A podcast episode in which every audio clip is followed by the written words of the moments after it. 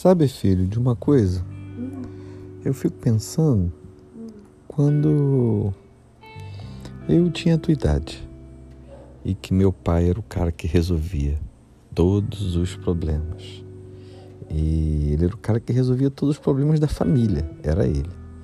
E por coincidência, ele era o cara que resolvia os meus problemas também.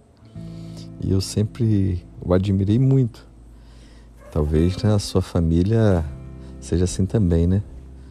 Talvez na família que você convive, você que está me ouvindo agora, possa dizer assim, lá também funciona desse jeito. Tem aquela pessoa que resolve todo mundo, da vida de todo mundo. E talvez do seu caso também essa pessoa seja muito próxima a você. No meu caso era meu pai. E eu olho para meu garoto e eu penso o seguinte: eu hoje na vida dele mais ou menos exerço o mesmo papel que o meu pai exercia na minha vida quando eu tinha a idade dele. Hoje eu sou o cara que resolve tudo para ele. Eu sou o cara que resolve tudo na família dele. E qualquer zebra que der lá é comigo mesmo. E o problema que der à família sou eu que estou aqui para resolver. E o problema que tiver com ele eu resolvo também.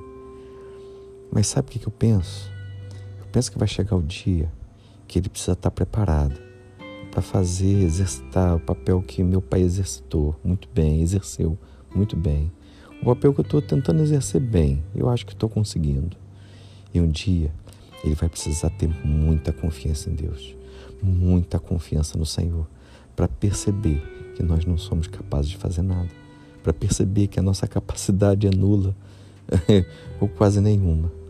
E quando as coisas ficarem difíceis, poder olhar para o Senhor e dizer: Senhor, eu entrego em tuas mãos as minhas lutas e os meus problemas.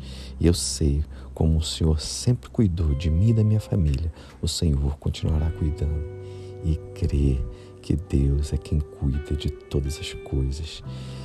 Vai chegar a hora que eu vou olhar para o meu garoto, talvez eu não esteja aqui para ver, mas ele vai precisar ter uma fé inabalável no Deus que pode todas as coisas.